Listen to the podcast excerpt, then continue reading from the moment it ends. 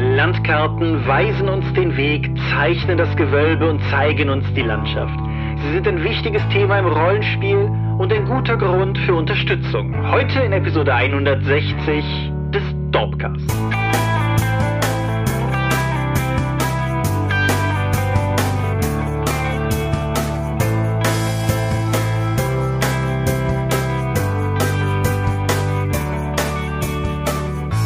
Hi und herzlich willkommen zur Episode 160 des Dorpcast. Einmal mehr haben wir uns heute hier versammelt, über Dinge zu reden, die mit Rollenspielen zu tun haben. Und wenn ich wir sage, dann meine ich zum einen dich. Michael Skopje-Mingers, guten Abend. Und zum anderen mich, Thomas Michalski. Hoi.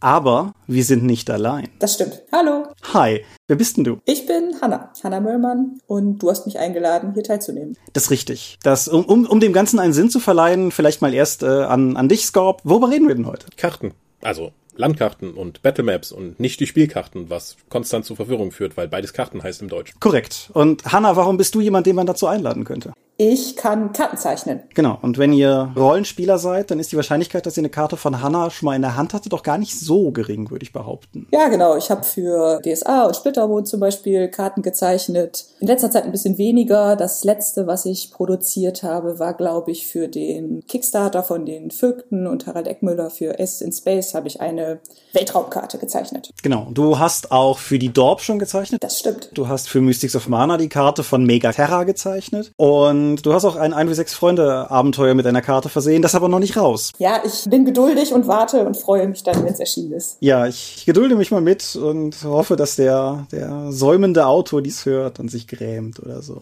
No pressure. Genau, no pressure at all. Um, um das Ganze noch ein bisschen zu verkontextualisieren, wir drei kennen uns auch schon seit irgendwie Hömmele Jahren, wobei wir beide, Hanna und ich, glaube ich, relativ lange mehr oder weniger nebeneinander her existiert haben, ohne so wirklich mal, also man sah sich halt mal, aber. Ja, genau. Ich habe eine Zeit lang in Aachen gewohnt und da bin ich auf den Stammtisch auch gegangen und habe da den Michael kennengelernt. Und ja, ich meine, der ist nett, auch wenn er es nicht zugibt. Und deswegen bleibt man so aneinander hängen, ne? Ja, dann haben wir auch Savage World zusammengespielt. Mhm. Ich glaube, einmal nur. Einmal nur, ja. Ja, die Rahmenblutkampagne. Ja, wir beide haben miteinander einige obskure, abgefahrene, aber sehr lobenswerte Indie-Spielerfahrungen gesammelt. Bei denen du immer stirbst. Das ist korrekt. Du warst der Vater meines Kindes, bevor ich mich vor meiner Mutter Christian Vogt entleibte. genau, ja. Ach, war das schön. Ja, du, du warst für die Dorpcast-Hörer, die sich an das erste Rollenspielwochenende erinnern, von dem ich hier jemals berichtet habe, dieser, dieser fantastische Charaktertod, den wir nur über Funk mit der anderen Gruppe geteilt haben, da warst du die Spielleiterin, die das Ganze so emotional mitgenommen hat. Ja, es war, ach, es war wirklich herrlich. Es war schon eine meiner, na, ich will nicht sagen, doch Top Ten Erfahrungen auf jeden Fall. Großartig. Im Vogtschen Keller und plötzlich war es still. Mhm. Genau. Das, das ist auf jeden Fall das, was uns heute hier gemeinsam zusammengeführt hat. Also natürlich nicht wirklich zusammengeführt hat, weil Corona. So ist es. Aber zumindestens fernmündlich zusammengeführt hat. Bevor wir aber zu all den Dingen kommen, über die wir gemeinsam reden können, noch eine kurz, ein kurzer Exkurs über all die Dinge, über die wir sonst auch immer reden. Zum einen Feedback. Hast du, Michael, irgendetwas beim Feedback gesehen, was du erwähnen möchtest? Ja, gerne. Der Raphael Brack hat als Hexenautor und Fan einen längeren Beitrag in unseren Kommentaren zur letzten Episode hinterlassen, wo er er nochmal darauf eingeht, wie es eigentlich ist, als Autor und Fan Material zu publizieren. Lohnt es sich auf jeden Fall mal reinzuschauen. Es sind auch einige Beispiele, die er verlinkt hat mit drin, wie das so ist. Und ja, sollte man sich auch geben. Genau, er macht vor allen Dingen die relativ interessante Unterscheidung nochmal auf, eine Unterscheidung, die wir letzte Folge gar nicht gezogen haben, nämlich zwischen einem Macher, der halt wirklich, sagen wir festangestellt oder zumindest in redaktioneller Verantwortung für etwas schreibt und jemandem, der halt als externer Autor für etwas schreibt. Und das ist, denke ich, ein, ein wichtiger Unterschied, den man machen ja. sollte. Der Franz glaubt, Fehler im DORP Metaplot entdeckt zu haben, weil Folge 134 kurze Themen, lange Gedanken nicht als Kaffeeklatsch deklariert war. Das wirkt an dieser Stelle vielleicht so, aber wir haben uns natürlich total viel dabei gedacht und werden in einer späteren Folge auflösen, wie diese ganzen Verflechtungen miteinander funktionieren. Ja, das wird eine Trilogie. Mindestens. Wie Matrix. Was dann irgendwann einen vierten Teil kriegt, wo wir eben noch übersprachen, bevor wir aufgenommen haben. Lichtbringer hat wie immer viel geschrieben. Das soll wirklich nicht abwertend sein, wenn ich jetzt mal nur drauf zeige und verweise, aber wie immer gilt, das lohnt sich auf jeden Fall, sich anzuschauen und Ja, der Teich Dragon hat auch noch kommentiert und ich glaube, das waren sie soweit. Vielen Dank auf jeden Fall, wie immer, für das Feedback. Und ja, mal sehen. Vielleicht wird uns gerade das, das Metaplot-Thema ja irgendwann hier nochmal einholen, weil wie letztes Mal schon gesagt, es treibt mich um. Was mich auch umgetrieben hat, war Tales from the Loop, ein Crowdfunding, was ja im Prinzip schon beendet war, aber jetzt in die Late Pledge Phase gegangen ist. Wer also immer noch nicht hat, aber wirklich langsam mal sollte oder so, der hat jetzt noch die Chance bei Tales from the Loop zuzusteigen und sich, sich da reinzukaufen. Das, die Late Pledge Phase läuft, glaube ich, noch irgendwie, wenn ihr das hier hört, ein bisschen weniger als drei Wochen. Also da geht auf jeden Fall noch was. Und da gibt's ja auch noch Pathfinder 2 Zeit der Asche. Ja, ist ein Abenteuerpfad für Pathfinder 2. Genau. Von 1 bis 20, also man ist man auch eine Weile mit beschäftigt. Im Crowdfunding mitmacht gibt's den auch als ein separates Sammelbandgerät. Genau. Ich weiß nichts, außer dass die Grafiken schön sind in dieser Sache, muss ich zugeben, aber genau, das, das gibt es da. Und last but not least, der Vampire, die Maskerade, fünfte Edition, Pre-Seller, läuft, soweit ich das weiß, auch immer noch und sollte auch immer noch laufen, wenn diese Folge online geht. Und ja, wer, wer, wer Vampire in der fünften Edition vorbestellen möchte, der kann das tun. Vampire, Camarilla, Anarchen, Spielleiterschirm mit Ergänzungsheft und Würfel sollten es sein. Und ein Schnellstarter, genau. Jo. Und wenn wir jetzt kein Crowdfunding vergessen haben, auch wenn du, ich weiß nicht, Hanna, weißt du von irgendeinem abgefahrenen Indie-Spiel, das man an dieser Stelle auf jeden Fall erwähnen sollte? Ah, puh. Kickstarter und ich. Ich habe eben schon gesagt, mein Rollenspielregal umfasst etwa 1,50 Meter. Ich bin keine große Käuferin, leider. Ja, dann, dann halt nicht. Oh, du warst aber, das haben wir eben gar nicht erwähnt, du warst bei System Matters auch mit federführend dafür verantwortlich, dass wir ein, ein, eines, ein Rollenspiel in der kleinen Reihe erhalten haben. Das stimmt. Ich äh, zeichne nicht nur, manchmal schreibe ich auch was und etwas zu verbergen ist vor kurzem bei System Matters rausgekommen. Sehr schönes, kleines Whodunit ohne Spielleitung. Macht sehr viel Spaß und ist auch sehr schön geworden. Mit Jörg Hagenberg zusammen habe ich das gemacht und ja, kauft es. Ein Fate-Spiel oder was eigenes? Das ist ein ganz eigenes äh, System mit äh, Karteikarten, mm. ohne Würfel. Und äh, auf jeden Fall was für dich, würde ich sagen. ja, wenn, wenn es mal wieder Drakons geben kann und wenn es dich, Hanna, dann auch dann endlich mal zur Drakon verschlägt, dann können wir das ja einfach alle mal miteinander spielen. Das machen wir. Ein, das wird bestimmt eine interessante Erfahrung. Aber wir haben ja auch schon mal Fate auf der Heinzcon Wir gespielt. haben zusammen Fate gespielt, stimmt, ja. ja. Und du hast danach Richtig. nichts Schlechtes gesagt. Nee, ich war nur überfordert. Wie schwierig war das für dich? Schwierig nicht, nur ich saß nur daneben und habe nicht verstanden, was um mich herum passiert. Ja, du hast ja viele nette Dinge gesagt, das war schön. Ja, gut. Und damit kommen wir zu dem Punkt, wo wir vielleicht nette Dinge sagen werden. Wir mhm. kommen zur Medienschau. Wie immer, wenn Gäste da sind, hat jeder von uns nur ein Medium vorbereitet, damit das nicht völlig aus dem Leim geht. Und das bringt mich zu der Frage, wer anfangen soll. Weiß ich nicht, Scorp, willst du einfach anfangen? Gut. Ich habe mir endlich mal über das lange Wochenende, das wir nun hatten, Tales from the Borderlands gegeben.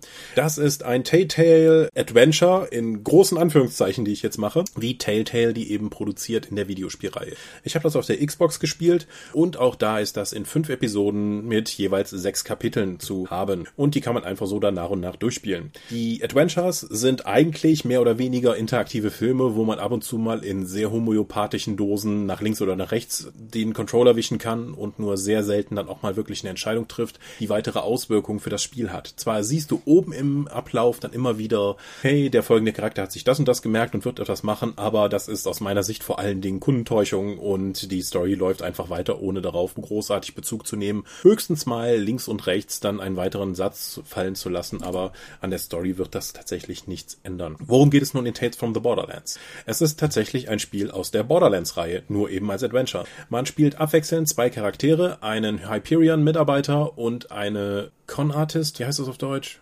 Betrügerin? Ja, weitestgehend. Also sie, sie versucht halt Leute auf den Leim zu gehen und sich aus jeder Situation rauszureden. Hochstaplerin. Hochstaplerin ist ein viel besseres Wort dafür. Gut, danke. Und die beiden sind dann durch eine Verquickung von Zufällen dann auf einer gemeinsamen Mission, um Dinge zu sammeln und ja, viele skurrile Charaktere zu treffen, weil es im Borderlands ist. Ich war ja zuerst ein bisschen skeptisch, was das angeht, dass das so wenig Spielelemente hat, weil ich wollte ja eigentlich was spielen. Im Verlaufe des Telltale Adventures musste ich dann aber feststellen, feststellen, dass die Charaktere, die Dialoge und die ganze Inszenierung so gut sind, dass ich die Spielelemente eher als störend empfand und das viel lieber als Film gesehen hätte, glaube ich am Ende. Wirklich, es gab einige Szenen, wo ich wirklich, wirklich lachen musste, weil der Borderlands-Humor ist auf jeden Fall drin, die skurrilen Charaktere sind toll, leider kommen die jeweils nur in einigen Kapiteln dann nochmal vor, anstatt wieder dann aufzugehen.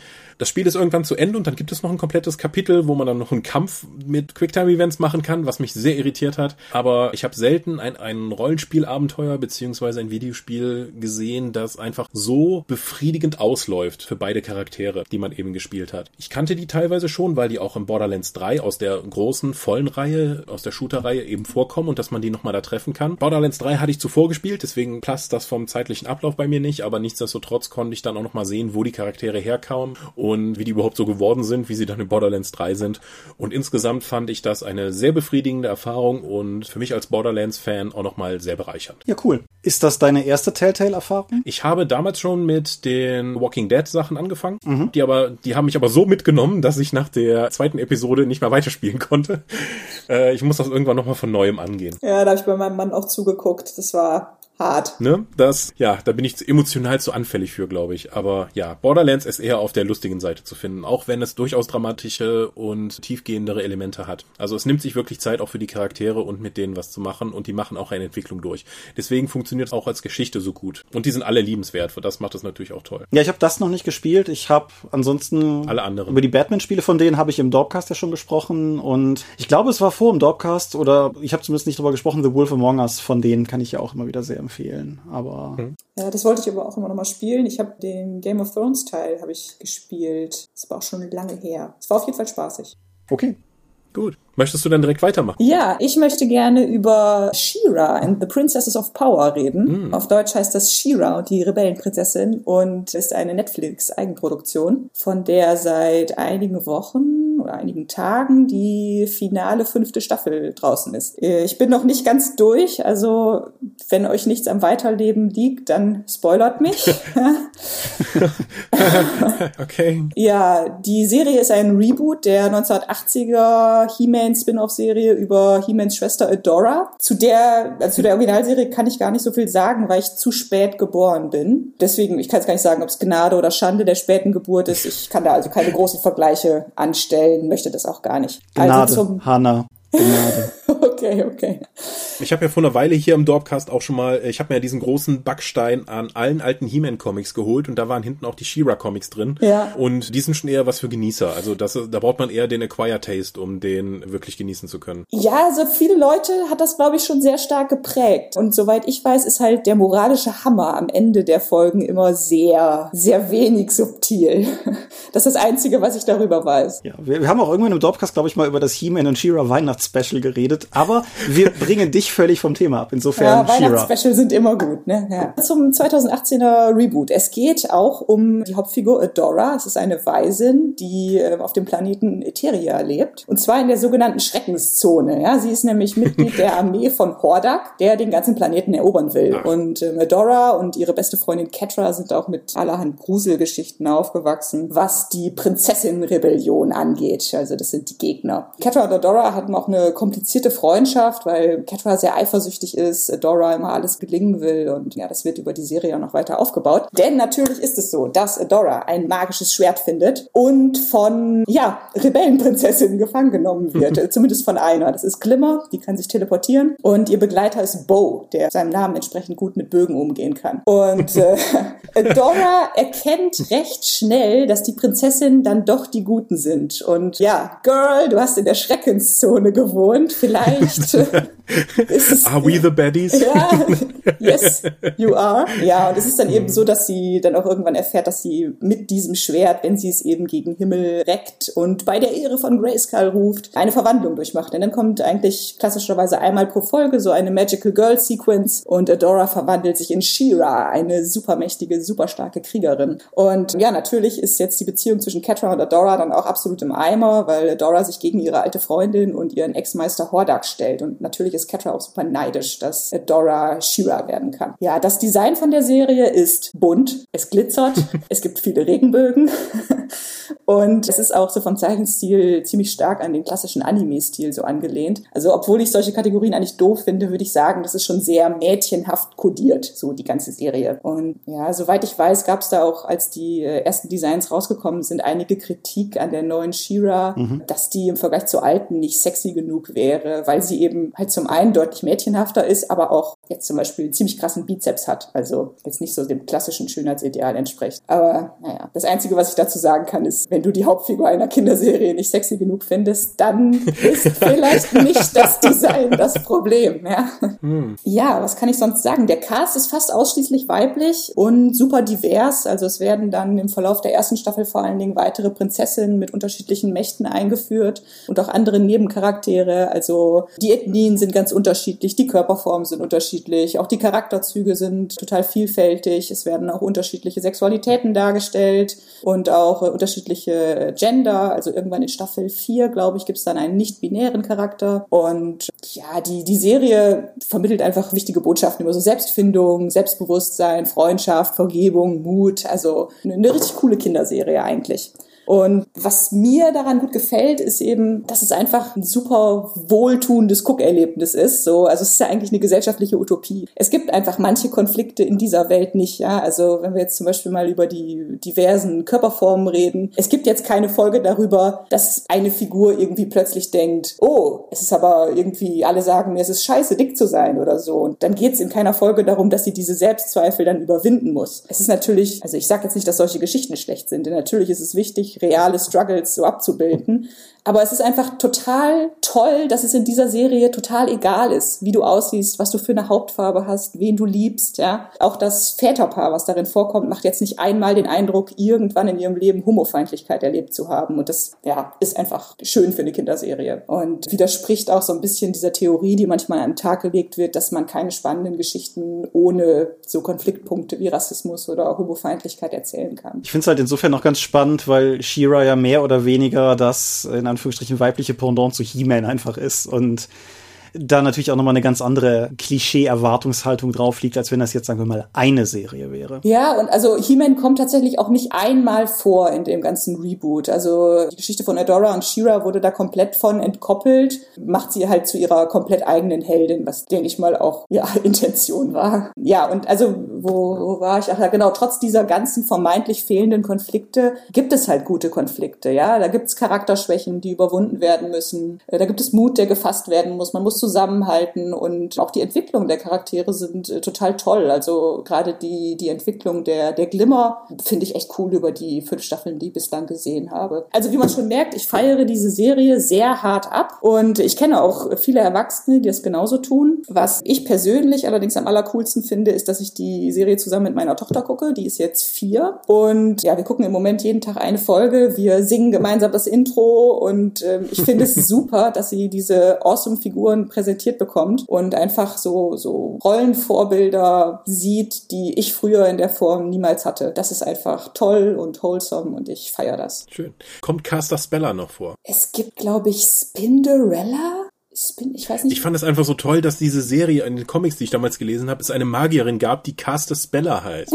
Ich meine, wie toll ist das denn? Ja, die Namen sind schon alle sehr sprechend. Also die, die die Blumenkräfte hat, heißt Perfumer und Gibt es denn immer noch diesen, diesen Prinzen oder ich weiß nicht, Bewunderer von Shira, der mit diesem Herz auf der Brust Ja, das ist Bo. Das ist Bo. Diesem, ja. Aber also der, ist, Bo, nicht okay. so ein, der ist nicht so ein, äh, so ein krasser Bewunderer. Das ist einfach so der, äh, ich würde sagen, das ist der mit dem meist, mit der meisten Empathie. Also es ist eigentlich der ah. eigentliche, ah. der, ja, der einzige männliche Teil des Hauptcasts und der ist aber so der empathischste, dem das auch weh tut, wenn Streit da ist und so. Das ist auch, ja, mit sehr viel Intention, denke ich mal, so gemacht und super. Okay. Mit dem Schnauzbart. Hat er immer noch den Schnauzbart? Nein, aber der von der von der Meeresprinzessin, der ich weiß gar nicht, ich glaube Love Interest kann man schon sagen und die, ob die ein paar, ja, die sind auf jeden Fall ein paar. Der hat einen recht beeindruckenden Schnörres. Ach, ja. wunderbar. Schnörres sind ein, ein Mast. ich denke auch. Spätestens irgendwie seit Rogue One habe ich den Schnurrbart wertschätzen gelernt. Nicht für mich, aber so an anderen oder so. Apropos Schnurrbart. Oh Gott, was für eine Überleitung. Jetzt Ich habe meinen Urlaub unter anderem genutzt, um mich durch einen Haufen Horrorfilme und irgendwie, ich sag mal, Horror-adjacent irgendwie durchzuarbeiten. Und einer davon ist ein Film, der bei uns Der Leuchtturm heißt und im Original The Lighthouse. Oh, Kunst. Das ist ein 2019er Horrorfilm von Robert Eggers, der davor The Witch gemacht hat, über den ich ja auch vielleicht mal irgendwann noch reden sollte. Der war auch mit dem Urlaubspaket drin. Und der von zwei Leuchtturmwärtern handelt, die auf ihrer Leuchtturminsel irgendwo weit draußen im Nirgendwo irgendwo festsitzen und da langsam unter dem Eindruck phyloider Wahnvorstellungen wahnsinnig werden. Der Film ist komplett in Schwarz-Weiß gedreht. Der Film ist nicht einfach nur in Schwarz-Weiß gedreht. Der hat ein Bildformat noch quadratischer als 4 zu 3 es schon war. Und das ist das klassische Kinoformat aus den Jahren irgendwie, ich glaube, 26 bis 32 oder irgendwie so rum. Also aus der Zeit, als Schwarz-Weiß-Filme halt auch gerade gerade Ton bekommen hatten. Der Film ist wirr. Es ist sehr intentional, dass über weite Teile einfach auch nicht mehr klar ist, was von dem, was man gerade sieht, Wirklichkeit ist und was nicht.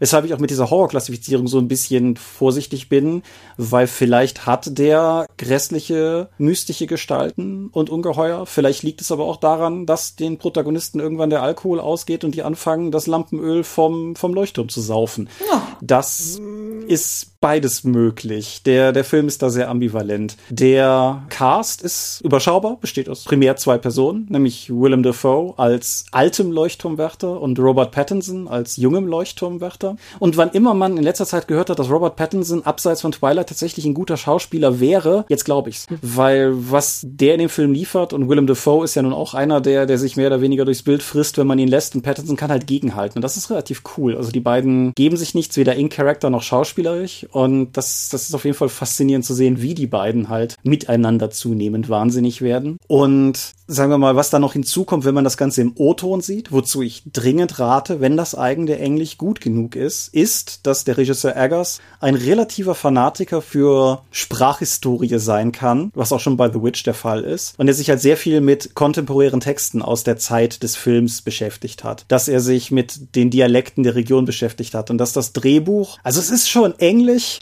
aber es ist ein sehr altes und es ist ein sehr krudes Englisch und es ist teilweise fast mehr wie, wie so Shakespeare'sche Bühnensprache, was aber halt einfach daran liegt, dass das zu der Zeit so gesprochen wurde. Und das gibt dem Film halt nochmal einen ganz eigenen Charme. Bei diesem Film ist es im Prinzip rotzegal, was der Zuschauer denkt. Der Film macht sein Ding in Schwarz-Weiß, in seinem komischen Bildformat, in seiner Sprache, die auch, wie mir YouTube-Kommentare suggerieren, für Muttersprachler nicht ganz unkompliziert ist. Und wie gesagt, macht einfach sein Ding. Und ja gut, aber ich denke mal nicht, du wirst auf den Film stoßen, ohne zu wissen, was dich erwartet, oder? Halte ich für sehr Außer okay ist in der Sneak. Halte ich für sehr unwahrscheinlich, dass dir das passieren könnte. Mhm. Die haben aber auch wirklich ihren Aufwand betrieben. Also die haben on Location gedreht, nicht da, wo der Film spielt, aber auf einer auf einem Cup irgendwo in Nova Scotia, Kanada und haben da irgendwie bewusst an der Grenze zwischen Winter und Frühling gedreht, wo das Wetter möglichst unangenehm ist und die Stürme toben und die Wellen hochbranden. Die haben für den Film den Leuchtturm gebaut, komplett inklusive aller angrenzenden Häuser und haben dann das Innere der Behau, also der Wohnung von den beiden Leuchtturmwärtern auch noch mal in einem nahegelegenen Hangar nachgebaut, damit falls das Wetter zu schlimm wird, sie da schon mal Innendrehs machen können. Und mhm. Ja, das ist das ist mal wieder einer dieser Filme, wo ich sagen muss, der ist quasi wie für mich gemacht.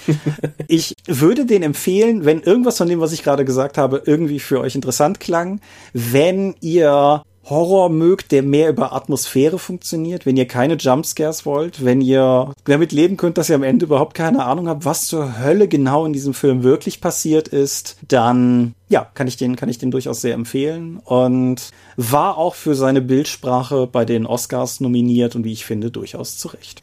Wow. Okay. So, und dann cheate ich jetzt noch und schiebe eiskalt hinterher, dass Mythic Quest ein Quarantäne-Special rausgebracht hat, das während der Quarantäne gedreht wurde und quasi nur in Videochats spielt. So, da sage ich nicht mehr zu, aber es ist genauso gut wie alles andere. Und das, Cheater. das kann man auch sehen, wenn man dann Apple TV hat. Genau, richtig. Und nur über Apple TV. Richtig, ja. Also für mich und Markus Wittmer ist das hiermit eine klare Empfehlung und Okay. Gut, so, das musste aber einfach raus. Sonst hätte, also, das, das musste einfach gesagt werden. Möchte noch jemand einen Shoutout rauswerfen und cheaten, ansonsten kommen wir zum Thema. Ich halte mich immer an die Regeln, auch im Rollenspiel. Mhm. nee, mach mal Thema.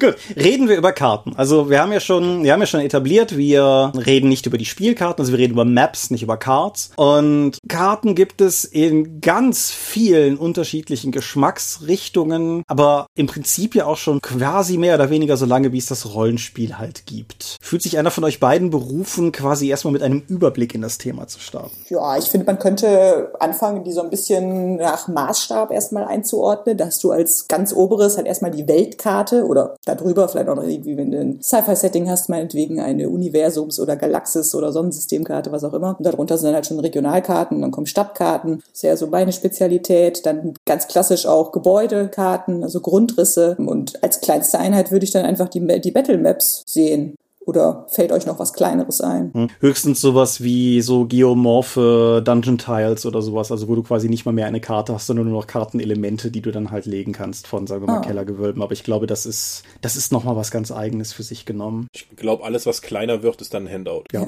ja, aber es ist natürlich auch richtig, es gibt Karten in der In-Game und in der Out-Game oder In-Time und Out-Time Geschmacksrichtung. Also es gibt die, die Karten, die sich an die Leute am Spieltisch richten und es gibt die, die sich auch an die Leute am Spieltisch richten, aber quasi die Dinge abbilden, die die Charaktere so auch in der Hand halten könnten. Mhm, ja, das stimmt. Das Tolle an diesen Ingame-Karten ist ja, dass die komplett falsch sein können. Weil wir sind ja eigentlich darauf geeicht, auch dass wir so viele Karten im Rollenspiel und in Videospielen benutzen, worauf man sich eben verlassen kann. Ich klicke da drauf, dann gehe ich eben in dieses Dorf und das Dorf ist da. Wenn du jetzt aber so eine Karte hast, die lügst, dann führt das automatisch wieder zu Drama und Konflikt, weil zu einem meiner Lieblings-Earthdawn-Zitate, was meint ihr damit, meine Karte ist falsch, wo ist die Stadt, die hier sein sollte?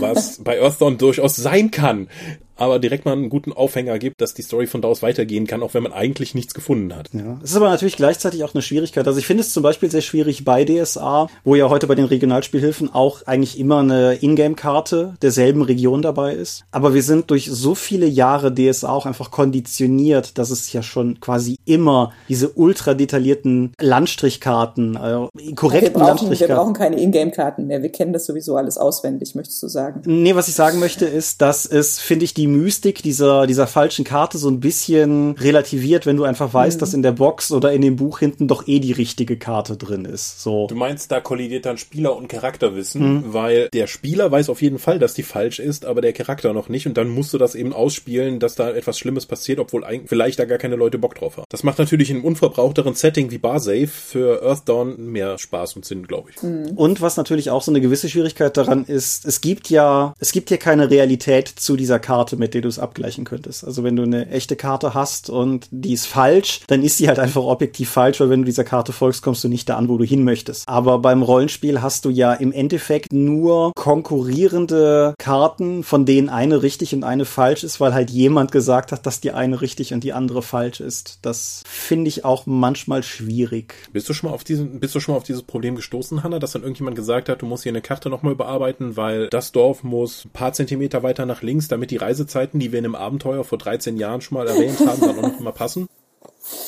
Also so große Karten habe ich eigentlich nie gemacht, aber das Hintergrundwissen, was dahinter steht, ist schon krass. Ich weiß, als ich die Fasar-Karte gezeichnet habe, die ja auch sehr groß war, da hat Nico, Nico Hoch das betreut und der hat mich einfach immer wieder überrascht. Der hat dann gesagt, ja, Hanna, aber in dem und dem Buch steht auf Seite 5, Abschnitt 13, dass 30 Meter vor dem Skorpiontor noch eine Herberge ist. Also mach da mal noch ein paar mehr Häuser hin. Und ich so, okay.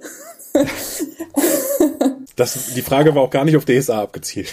ja, aber ich glaube, da ist es insbesondere so, dass halt enorm viel, mhm. ja, Material das ist aber auch für die Spielerschaft entsprechend wichtig. Also ich sehe es ja auch in der Feedback-Adresse, die ich betreue, wo viele Leute immer halt genau diese Detailgrad eben haben wollen. Mhm. Siehst du das als besondere Herausforderung oder würdest du lieber freier agieren? Oh, ich finde das ganz unterschiedlich. Also bei DSA ist es ja einfach so, dass es mein Einstiegsrollenspiel ist und das immer einen Platz in meinem Herzen haben wird und es deshalb auch einfach immer viel Motivation gegeben hat, die Karten zu zeichnen. Und deswegen war das cool, Teil davon zu sein. Da war es ja auch oft so, dass eine neue Version von einer schon bestehenden Karte erstellt wurde. Und teilweise konnte man halt auch die alte Karte darunter legen, sag ich mal, im Programm. Ah, natürlich ist es auch cool, was komplett Neues zu erschaffen. Wenn ich jetzt eben dann eine Splittermondkarte gemacht habe, dann, ja, da gab es halt vorher nichts. Und das ist dann eine ganz andere Art von Arbeiten und eine andere Art von Befriedigung auch am Ende, wenn die Karte dann fertig ist und du denkst, ja geil, das habe ich jetzt komplett alleine gemacht. Also natürlich mit dem Autor oder der Autorin, aber ja, die, die ja. Kann, kann ich von der anderen Seite her durchaus bestätigen. Also du weißt, dass meine Mystics of Mana Mana Entwurfskarte nicht die schönste war. Ach, komm schon. Aber es, es, es war halt relativ cool dann zu sehen. Du hattest ja auch irgendwie erst einen Entwurf geschickt und dann wurde es halt nach und nach fertiger. Und halt einfach auch zu sehen, wie diese vage Idee und dieser Kaffeekletsch, dieser digitale Kaffeekletsch auf einer, auf einer grauen Ebene oder so, dann zunehmend sich zu, zu dem entwickelte, was es halt auch werden sollte. Und du hattest ja bei Megaterra auch verhältnismäßig viel Freiheit, würde ich mal sagen. Also es gab diese Hotspots, aber sagen wir mal, rein die eigentliche Ausgestaltung hatte ich ja weitestgehend dir überlassen. Mhm. Und ich persönlich mag das unglaublich gerne. Das führt jetzt ein bisschen zu weit, aber auch wenn wir mit Illustratoren bei der DOP zusammenarbeiten, ich mag es eigentlich ganz gerne, den Leuten freie Hand zu lassen, weil ich es immer cool finde, wenn es dadurch vielleicht noch eine etwas andere Perspektive kriegt. Dass es halt noch ein, das ist auch meine Erfahrung. einen weiteren Blickwinkel hat. Als ich damals der Melanie Filippi, die, die hatte sich ja zuerst gar nicht getraut, Rollenspielillustrationen zu machen, dann habe ich ihr ein paar in Earthdawn gegeben und aus meiner kleinen Beschreibung hat die einfach Dinge gezaubert, die so viel besser aussahen als das, was ich im Kopf hatte. Da war ich schon ganz happy mit. Wie sieht's bei dir aus? Kriegst du eher detaillierte Beschreibungen oder eher so laissez-faire, so außerhalb von DESA? Oh, das ist, hm, das ist wirklich ganz unterschiedlich. Da kann ich überhaupt gar keine allgemeinen Aussagen treffen. Also ich bin schon immer froh, wenn der Autor oder die Autorin mir wenigstens eine Skizze gibt, mhm. dass man, dass man da eine Basis hat damit du nicht irgendwie 20 Stunden reinsetzt, du gibst das Ding ab und der sagt, nee, das muss ganz anders. Ja, genau, wenn ich dann... die Insel nicht entenförmig. Genau, es wäre einfach verschwendete Zeit, wenn ich dann eine Skizze mache und dann doch rauskommt, ja, nee, also Norden ist Süden und überhaupt dieses Viertel war eigentlich ganz woanders gedacht. Also, ja, eine Grundlage muss schon da sein, aber ich bin auch froh, wenn ich da, wenn ich da Freiheiten habe, keine Frage. Hast du denn auch schon mal Feedback von einem Autor bekommen, der dann gesagt hat, so, ah, ich finde das total toll, was du hier gemacht hast, ich habe da schon eine neue Idee, wie ich das jetzt in das Abenteuer, den Quellenband oder den Roman einsetzen kann? Hm, gute Frage. Also Autoren und Autorinnen sind eigentlich immer nett und haben schon viele nette Dinge gesagt, aber ich kann mich gerade nicht an so eine konkrete Sache erinnern, dass da jetzt einer den Abenteueraufhänger draus entwickelt hat. Ich entschuldige mich, wenn ich irgendwas vergessen habe. Ich bin mir gerade unsicher, aber Mystics of Mana war der verderbte Unwald mein Tippfehler oder dein Tippfehler? Ich weiß es nicht mehr. Der verderbte Unwald? Ich weiß es auch nicht mehr. Es war ein guter Tippfehler auf jeden Fall. Sagen wir ja, einfach, es ja. war ein gemeinsamer guter Tippfehler. Ja, darum heißt es jetzt ja auch so. Weil Unwald viel geiler ist als Urwald. Ja. Ja, das ist plotgebend. Mhm. Hast du denn schon mal den Auftrag bekommen, irgendwas Bestehendes kaputt zu machen und dann sozusagen eine brennende oder zerstörte Version einer bestehenden Stadt zu zeichnen? Ja klar, da bin ich Expertin drin. Ich habe Arivor gezeichnet. Super. Das war. Das muss doch Spaß gemacht haben, oder? Mal so eine aventurische Stadt mal richtig kaputt zu machen. Das war toll. Also hier zeichne, zeichne diese aventurische Stadt und dann zeichne noch eine Version. Ja, mit welchen Änderungswünschen? Ja, bam.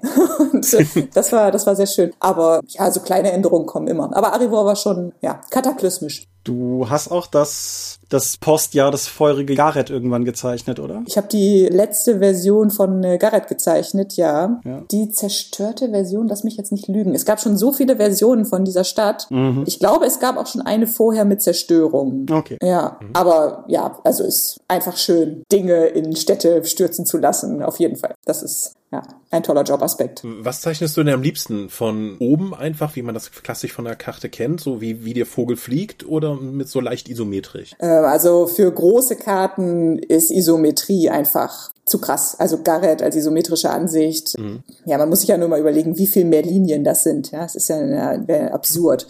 Ähm, für so kleinere Sachen finde ich, finde ich Isometrie schon auch reizvoll. Also wenn du nur einen Weiler hast oder halt einen Turm, eine Burg oder so, ähm, habe ich jetzt aber auch nicht die größte Erfahrung mit. Aber ähm, ja, also nee, für große Städte hat das keinen Sinn, glaube ich. Was vielleicht den Bogen noch mal ein bisschen zurück, also wir kommen auf das Handwerkliche sicherlich gleich noch mal zurück, auch ein bisschen konkreter. Aber bevor wir, bevor wir weiter in die Richtung abbiegen, die Art und Weise, wie eine Karte nutzen kann am Spieltisch, kann ja auch ganz unterschiedlich sein. Du hast jetzt gerade das mit dem Weiler zum Beispiel angesprochen, dass du halt, also ich finde, diese isometrischen Weilerkarten oder auch zum Beispiel so isometrische Gebäudekarten sind ja gleichzeitig auch irgendwie Illustrationen und so ein bisschen mhm. erzählendes Medium noch da, weiter als eine. Genau, das ist so im Übergangsbereich, ja. Ja. Und wohingegen halt, sagen wir mal, so was wie die, die Stadtkarten, also das ist natürlich auch ein erzählendes Medium, aber es ist natürlich auch sehr viel schon schematischer und Weltkarten sind natürlich dann einfach auf einer ganz, ganz anderen Zoom-Stufe. Was für Funktionen von Karten gibt es? Welche siehst du, seht ihr? Ich denke, generell sind Karten immer dazu da, den gemeinsamen Vorstellungsraum mit aufzubauen. Es nimmt der Spielleitung natürlich nicht die ganze Arbeit ab. Ja, also du kannst nicht die Karte hinknallen und sagen, hier macht mal. Ja, egal ob es eine Battlemap oder Stadtkarte. Du musst natürlich auch die Stimmung rüberbringen, die Begegnung und andere Sinneseindrücke und so. Aber es hilft schon enorm und vor allen Dingen gleicht es den gemeinsamen Vorstellungsraum ja auch an. Ja, es gibt weniger Missverständnisse, mhm. so nach dem Motto, war nochmal dies und das oder wieso kann ich da nicht lang? Ja, da ist eine riesige Erdspalte. Wie, da ist eine riesige Erdspalte? Ja, hier guck doch. Ne?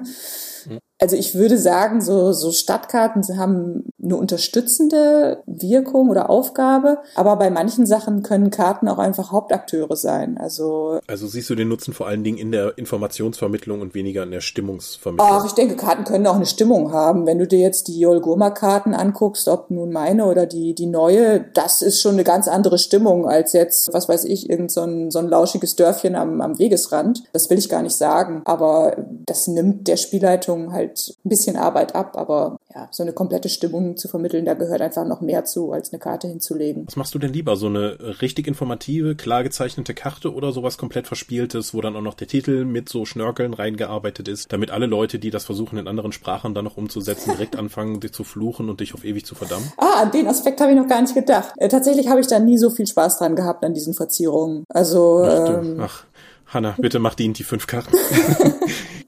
ja, ich Wie viele. Tage ich damit zugebracht habe, da Dungeons in der deutschen Version zu stempeln, damit die überhaupt deutschen Text kriegen können. Oh, mein Beileid. Also ich finde, es sieht Hm. total schön aus und ja, ich kann auch verstehen, dass das anderen Leuten Spaß macht, aber ich hatte immer mehr Bock, die, die Reihenkarten zu machen. Natürlich muss da irgendwo eine hübsche Windrose rein oder, oder sonst irgendwie sowas. Aber ich hatte da keinen Bock, immer so gerollte Pergamentstadtnamen drüber zu hauen und hier noch ein Häschen, weil das im Stadtwappen ist oder was weiß ich.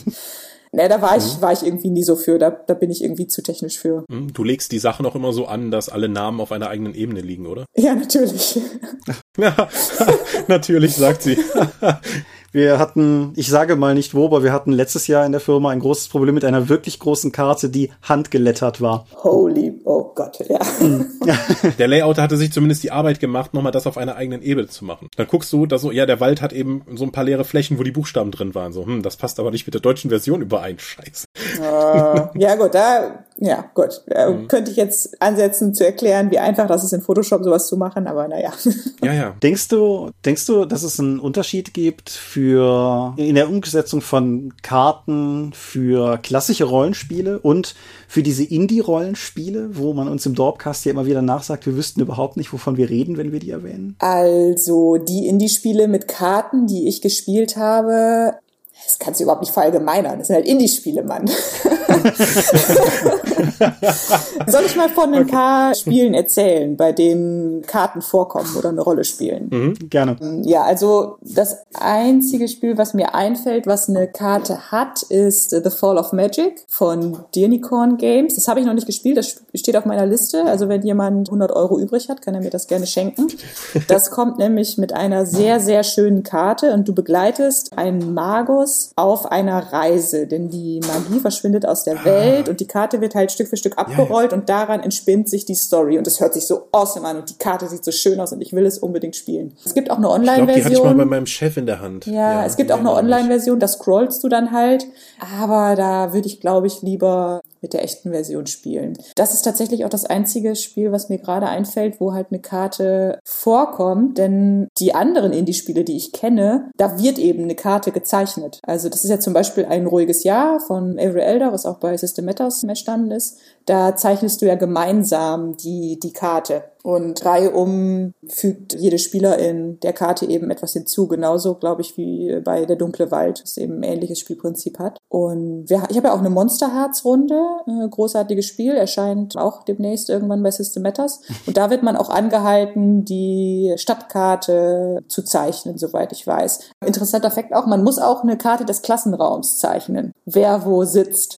Das ist dann so am, am Überschneidungspunkt zwischen Karte, also äh, Map und eben aber auch so eine Art Beziehungsdiagramm, weil äh, ja, Klassenraum, wer sitzt wo, wer kann wen abwerfen, wer schiebt Zettelchen wohin.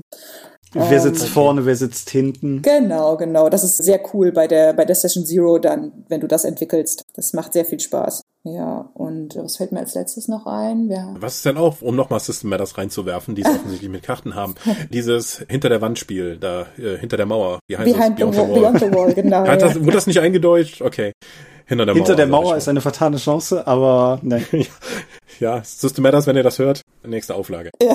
Ja, da malt man doch am Anfang gemeinsam das Dorf auch zusammen. Hast du das mal gespielt? Nein, das habe ich tatsächlich nicht gespielt. Stimmt, das ist mir jetzt noch entfallen. Aber ich glaube, der Daniel macht auch immer Witze, dass sie der Verlag sind mit kleinen Dörfern und noch irgendwas. Ach, jetzt peinlich, dass ich das jetzt nicht mehr weiß. Hier catchy System Matters Phrase einwerfen.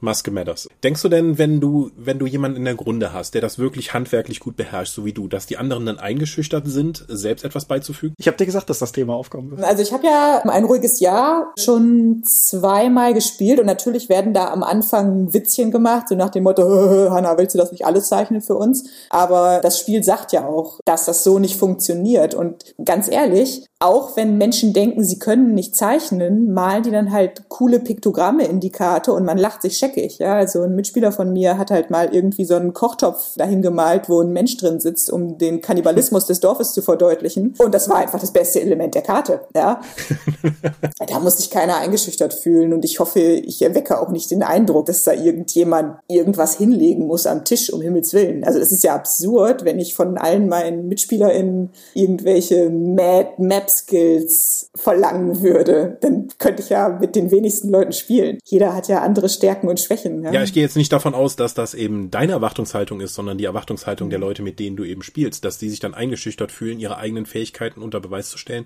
die eben nicht so hoch sind wie deine. Ich glaube nicht. Dafür können die halt andere Sachen besser als ich. Ja, aber darum geht's ja gerade nicht.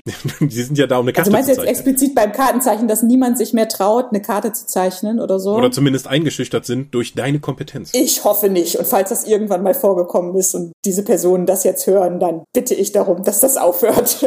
das, ist, das ist total absurd. Also darum geht's ja auch nicht beim, beim Spielspaß. Und wie, wie ich eben beschrieben habe, also selbst wenn jemand sich nicht für den großen Zeichengott oder die talentierte Zeichnerin hält, da stecken ungeahnte Dinge drin in jedem von uns. Ja. ja, mir hat man ja lange nachgesagt, dass irgendwie alle Karten, die ich fürs Rollenspiel zeichnen würde, aussehen wie Enten, aber das. Ja, das ist so wahr. wie kann eine Karte aussehen wie eine Ente? Ach, Vielleicht war das ab einem gewissen Zeitpunkt auch unsere Erwartungshaltung und wir haben die gerne darin gesehen, aber. Aber äh, was hast du gezeichnet? Was kann alles wie eine Ente aussehen? Also eine Landmasse, ja. Seen können aussehen wie Enten. Wälder können aussehen wie Enten. Inseln können aussehen wie Enten. Küsten können aussehen wie eine halbe Ente. Also. Ja, aber ich denke, worauf ich eigentlich hinaus wollte, ist, auch wenn ich mir das oft genug habe anhören lassen, der, der Punkt ist ja auch, man macht den Kram ja jetzt nicht, also das, was man am Spieltisch betreibt, macht man ja nicht irgendwie, um Kunst zu produzieren, sondern um irgendwie miteinander Spaß zu haben. Und solange genau, die Leute. Und wenn man, und wenn man wirklich gar kein Talent hat oder meint, dass man es nicht hat, dann hat man ja heutzutage auch wirklich andere Möglichkeiten, an tolle Karten zu kommen. Also, was da die Suche bei Pinterest hergibt, oder es gibt auch tolle Patreons, wo du für, für kleines Geld mega coole Kartenpacks erwerben kannst. Also, ja. Ja, bei, bei Drive-Thru gibt's auch, meine ich, eine Rubrik oder zumindestens mindestens bei den Sachen, die nominell für Verlage da sind, also Stock Art im Prinzip, gibt's halt auch Karten und die funktionieren für die heimische Runde auch und kosten halt auch nur kleines Geld und ja. so. Oder es gibt mittlerweile halt auch gute Kartenbauprogramme, mhm. meine ich, weil aus logischen Gründen habe ich mich damit nie beschäftigt. Aber soweit ich weiß, habe ich in meinem Twitter-Feed in letzter Zeit einige Projekte gesehen, die in die Richtung gehen und die auch gute Ergebnisse erzielen. Das kann ich natürlich zum einen an die Hörer weitergeben. Wenn ihr bevorzugte Kartenprogramme habt, die ihr gerne irgendwie präsentieren wollt, haut sie in die Kommentare. Zum anderen kann ich das aber auch gleichzeitig wieder zurückspielen und sagen, gut, wenn du keine dedizierten Kartenprogramme brauchst, wie machst du das eigentlich? ja, mit äh, der großen Magie von Photoshop. Nein, also generell kann man natürlich auch einfach mit der Hand Karten zeichnen. Ja, das macht auch viel Spaß, sich einfach mit einem, Stift und einem Papier hinzusetzen. Aber gerade wenn du halt Aufträge hast und die größer werden, dann sind so Änderungen mit Stift und Papier einfach schwierig umzusetzen. Und wenn du dann hörst, ja, das Viertel ist komplett falsch, dann fängst du halt an zu weinen oder weiß ich nicht, was du dann machen willst. Ja. Tipp-Ex. Ja, nee, nee, aus dem Alter bin ich raus. also so der, den, den Ablauf möchtest du jetzt gerne mal hören, wie das so ist, wenn jemand kommt und sagt, äh, Hanna, mach mal. Ja, das ist natürlich ein bisschen eine Frage fürs Publikum, weil ich glaube, ich habe eine relative Vorstellung davon, aber trotzdem genau. Schilder doch einfach mal, wie gehst du vor? Ja, also wie gesagt, es kommt dann auch wieder darauf an, was es für eine Karte ist. Bei DSA gab es, wie gesagt, häufig eine Vorlage, eine ältere Version der Karte und dann werden eben, werden da zum Beispiel Änderungen abgesprochen, ja, so wie Arivor, Bam. Aber die Änderungen sind natürlich auch manchmal mehr oder weniger groß. Äh, als ich die Al-Anfa-Karte gemacht habe, da wurde halt die komplette Gestalt der, die Gestalt und die Ausdehnung der Stadt komplett geändert. Bei anderen Karten Karten konnte man die alte Karte eben im Programm drunter legen und dann nochmal neu äh, drüber, drüber malen. Aber meistens ist es so, auch bei einer ganz neuen Karte mache ich eben einmal eine Skizze. Was ist darin vermerkt? Also die groben Stadtviertel, die wichtigsten Verkehrswege, Flüsse, Gewässer, wichtige Gebäude schon mal positioniert, schon mal okay, überlegt. Du, du, fängst also an, eine Ebene anzulegen und skizzierst erstmal den, Erst, ja. die Umrisse und die Bereiche hin. Genau. Und dann genau. fühlst du die nach und nach auf anderen Ebenen dann aus. Äh, ja, genau. Also die Skizze ist erstmal eine Ebene, das wird dann abgefragt und wenn alles okay ist, dann kannst du eben anfangen mit der, mit der Kleinarbeit. Und Ich denke mal, jetzt beginnt der Bereich, wo auch äh, jede Zeichnerin das anders macht. Weil ich habe zum Beispiel auch unterschiedliche Vorgehensweisen, je nachdem, wie groß die Karte ist. Ich habe jetzt vor kurzem, ach, vor kurzem ist glaube ich auch schon wieder zwei Jahre her, weiß ich gar nicht, die Stadt des Lichts, also wer das nicht weiß, der größte Praios-Tempel Aventuriens in Gareth, habe ich eine Karte für gezeichnet für unsere private Runde. Und das ist ja äh, reduzierter Bereich. Und da kannst du sehr viel mit Photoshop-Ebeneneffekten arbeiten. Also ich habe dann im Prinzip die Häuser nur so als ziegelrote Kästen reingeklotzt, die erstmal nach gar nichts aussehen. Und dadurch, dass diese ziegelroten Kästen aber auf, alle auf einer sogenannten Ebene sind, kannst du dieser Ebene dann Effekte zuweisen. Ja? Also du kannst dann sagen, hier, all diese ziegelrote Kästen, die auf dieser Ebene sind, die mach mal bitte dreidimensional. Und dann gib denen noch eine, wow. eine Kontur. Dann sparst du dir das Line Art. Dann kannst du da noch eine Musterüberlagerung machen, die dann halt ein bisschen aussieht wie mhm. Dachziegel. Du kannst dem Ganzen schon einen Schatten geben und hast dann eben, kannst dann an- und ausschalten. Und erstmal ist es dann halt nur ein komischer ziegelroter Kasten und dann setzt er einen Haken und schon sieht das eben aus wie ein Dach. Und kannst dann weitere Ebenen einfügen, um sowas wie Dachfirste, Schornsteine, Bäume, Gebüsch, Mauern, Wege, mhm. Gewässer. Also sowas kannst du dann alles machen, dann individuelle Ebeneneffekte zuweisen und dann sieht das Ganze plötzlich toll aus, dank Photoshop-Magie. Das ist aber... Klingt ja schon spannend. Das kannst du ja mal über Skriptorium dann auch noch als Fanwerk anbieten. How to do a map oder... Oder tatsächlich diese Karte. Ich glaube, viele Leute hätten gerne eine detaillierte Karte des Stadt des Lichts. Ja, das war auch einer meiner erfolgreichsten Tweets bei Twitter. Das war erschreckend, wie viele Leute diese sehr schnell und meiner Meinung nach mittelprächtig erstellte Karte, wie viele Leute die dann toll fanden.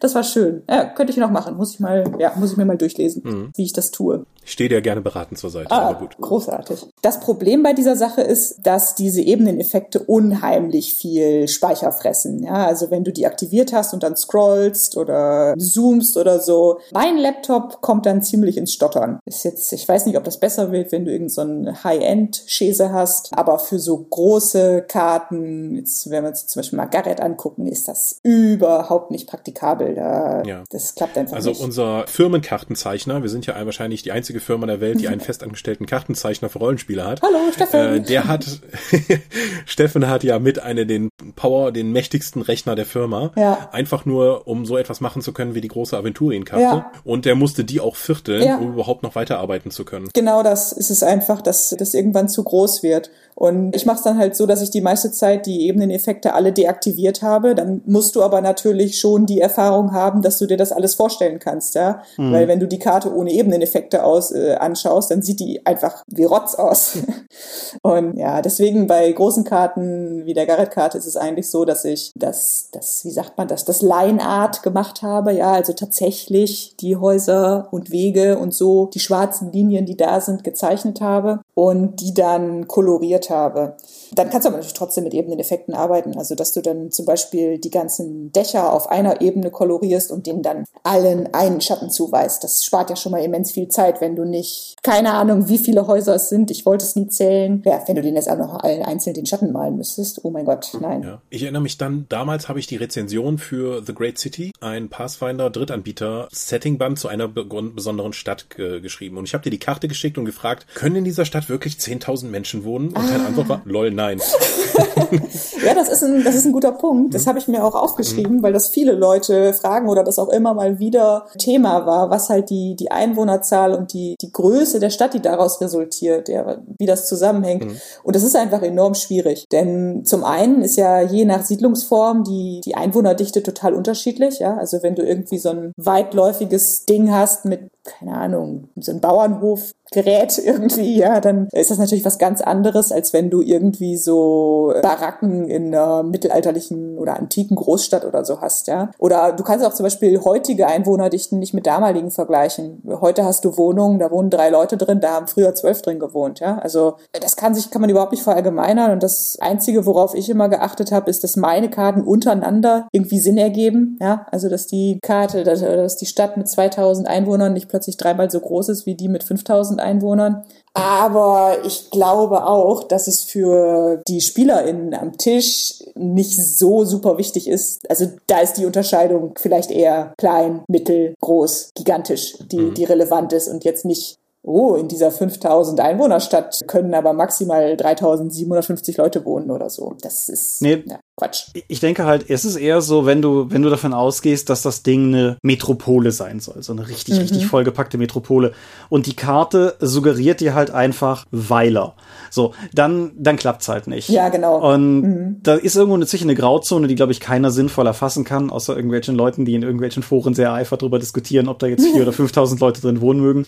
Aber das ist dann eher egal. Aber ich denke, wenn du, wenn du halt sagst Metropole, dann muss das Ding halt auch einfach sprawling sein, so. Mhm, genau. Egal, ob das jetzt irgendwie Fentel-Alter korrekt ist oder nicht, das Ding muss dann halt einfach groß sein. Und umgekehrt genauso, wenn das Ding halt eher so ein, so ein verschlafenes Nest sein soll, dann können da halt nicht irgendwie gefühlt 100.000 Leute wohnen, weil dann ist es einfach kein verschlafenes Nest mehr. Mhm, genau. Hm? Was, was passiert denn, wenn du so etwas hast wie zum Beispiel die größte Stadt des Kontinents und dann gibt's keinen Fluss, der hinführt? Was in dem Technologieniveau eigentlich nicht sein kann, dass dann so eine große Stadt sich entwickelt hat ohne Wassersystem. Ja, das ist ja, glaube ich, bei Garrett auch so. Das ist Jo. immer, äh, ne? Also, es, ja. Meine geschickten Seitenhiebe gegen DSA. Ja, Garrett hat ja ganz viel unter, unterirdisch. Michael, bist du denn Ja, nicht, ja. bist du denn nicht informiert, dass da alles unterirdisch gelöst wird? Ja, klar. Also solche Ja, das- Sachen, solche Sachen gibt's ständig. Und man entwickelt ja auch mit der Zeit dann so ein absurdes Spezialwissen, ne? Also ich kenne interessante Dorfformen, wie die so, wie die so entstanden sind und was die dann für eine Form haben. Oder ich habe mir auch mal irgendwann aus einem Museumsshop ein Burgbuch gekauft, weil ich da auch mal mehr drüber wissen wollte. Und natürlich gibt es so einige Sachen, die irgendwie unlogisch sind, ja. Ob, oder sag ich mal, man achtet dann vielleicht darauf, wenn man irgendwo liest, ah, hier ist das Viertel der Gerber und das ist mitten in der Stadt ohne Fluss. Und ja, das sollte vielleicht schon an der Stelle sein, wo der Fluss aus der Stadt rausfließt, aus Gründen, olfaktorischen Gründen. Ja, solche Sachen weiß man halt irgendwann. Aber äh, wenn es dann zu speziell wird, dann ja, da steht der Spielspaß einfach über Realismus. Also meine Meinung.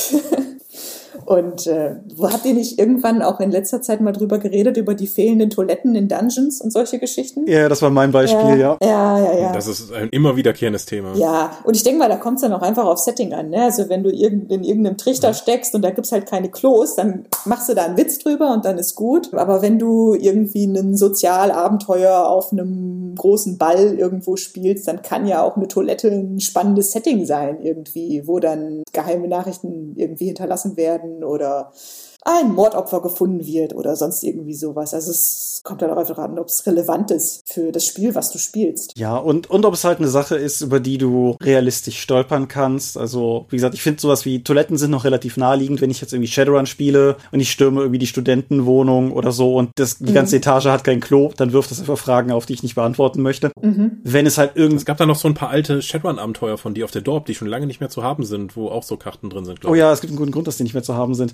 Aber wenn, es kann ja auch was Absurderes sein. So, also ich, ich habe noch nie in meiner Rollenspielgeschichte darüber nachgedacht, ob eine Shadowrun-Wohnung einen Staubsauger hat oder sowas in der Art. Wenn das nicht gerade irgendwie ein Staubsauger-Roboter ist, weil das gerade cool ist oder so, dann ist das einfach egal. Mhm, genau, ja. Ich denke, das gilt halt für Städte genauso. Es ist grundsätzlich ist es mir erstmal egal, ob dieses Viertel vielleicht einen Brunnen bräuchte, um realistisch irgendwie durchzukommen. Aber ja, wenn die, wenn die Stadt halt quasi kein Gewässer hat oder so, oder umgekehrt, wenn halt irgendwie ein riesiger Fluss durch die Stadt geht und nirgendwo wird ein Fluss erwähnt, dann, dann sind das halt so Punkte, wo es einfach kollidiert und wo man es dann vielleicht auch mehr hinterfragt, als man es tun würde, wenn man gar nicht so drauf stoßen würde. Ja, genau. Ja, aber man lernt immens viel bei der, bei der Recherche oder so. Es gibt ja auch coole, coole Vorlagen. Sag ich mal, ich habe mal irgendeine Stadt mit, mit Schanzen gebaut zum Beispiel. Da kannst du auch einfach Satellitenbilder nehmen, weil die eben bis in die heutige Zeit bestehen, diese, diese Aufbauten. Und ja, dann liest du noch ein bisschen dazu und dann bist du auf einmal eine Schanzexpertin. Aber was, Life Goals. ja, genau. Kannst du denn, du, ich glaube, du hast jetzt nicht den Eindruck vermittelt, dass du viele Spiele mit Dungeon-Karten und Allgemeinkarten spielst, weil das ja eher so in der klassischen Fantasy ist und nicht in diesen komischen Indie-Spielen, die du so feierst. Vorurteile ohne Ende. Kannst du die Karten von anderen Leuten denn im Rollenspiel noch anschauen, um sie zu genießen oder zu nutzen, oder setzt dann sofort das unterbewusste Durcharbeiten an, was die Leute da gemacht haben? Nee, Quatsch. Also, also zum einen weiß ich, wie viel Arbeit dahinter steht. Ja? Deswegen würde ich, Ja. glaube ich, generell erstmal nie an eine Karte rangehen und mir denken, okay, das ist falsch, das ist falsch, scheiße. würde ich so nicht machen, das ist der falsche Ansatz. Ich habe auch immer Freude eigentlich an Karten im Rollenspiel, genauso wie ich immer Freude an Karten in Büchern habe. mhm. Gibt ja Gründe, warum ich das irgendwann mal angefangen habe, weil habe ich einfach eine Faszination für. Und ich finde Abenteuer mit Karten toll, egal was für welche das sind. Ich finde, die, die geben eigentlich immer was und äh, bereichern das Spiel. Und dann gucke ich sie mir vielleicht nach dem Spiel mal an, um irgendwie zu sehen, okay, das finde ich cool, das finde ich nicht so gut. Aber das hält mich auf gar keinen Fall vom Spielen ab das freut mich so, dass du immer noch das so genießen kannst. Ich meine, wenn ich ein Buch sehe, wo ein Absatz falsch gesetzt ist oder der Zeilenausgleich nicht eingeschaltet ist, das kann ich nicht mehr unsehen. Mhm. Also das ist für mich dann immer im Hintergrund und das stört mich dann auch. Ja, aber ich arbeite ja auch schon länger nicht mehr so intensiv an den Sachen. Aber ja, ich weiß nicht, wie das wäre, wenn ich heute jeden Tag zehn Stunden Karten zeichnen würde oder so. Vielleicht wäre es dann anders. Mhm. Ja, ich denke, das ist auf jeden Fall ein, ein relevanter Punkt. Das ist genauso wie ich während des Literaturstudiums durchaus meine Probleme hatte, teilweise noch überhaupt privat zu lesen. Nicht, weil ich keinen Spaß mehr im Lesen hatte, aber einfach, weil es so unfassbar schwer war, diesen analytischen Apparat im Kopf wieder auszuschalten, der, der mir halt einfach von allen Seiten reingedrückt wurde. Und irgendwie zwei, drei Jahre nach dem Studium, nicht, dass ich jetzt alles vergessen hätte, aber einfach dadurch, dass es nicht mehr so das Tägliche ist, was überall immer passiert, merkte ich einfach, dass das Lesen auch wieder mir näher kam. Und ich denke, das, das gilt für alle Hobbys, die man sich irgendwie zum Beruf macht oder so. Ja, ich denke auch. Ja. So, ich, ich blicke mal zum einen verstohlen auf den Timecode und zum anderen auf die Dinge, über die wir vielleicht noch sprechen wollten. Eine Sache, die. Ja. Dungeons und Battlemaps. Genau, und noch eine, eine dritte Sache, aber dann, dann machen wir ich zum. Ich hätte auch noch Dinge, und zwar mhm.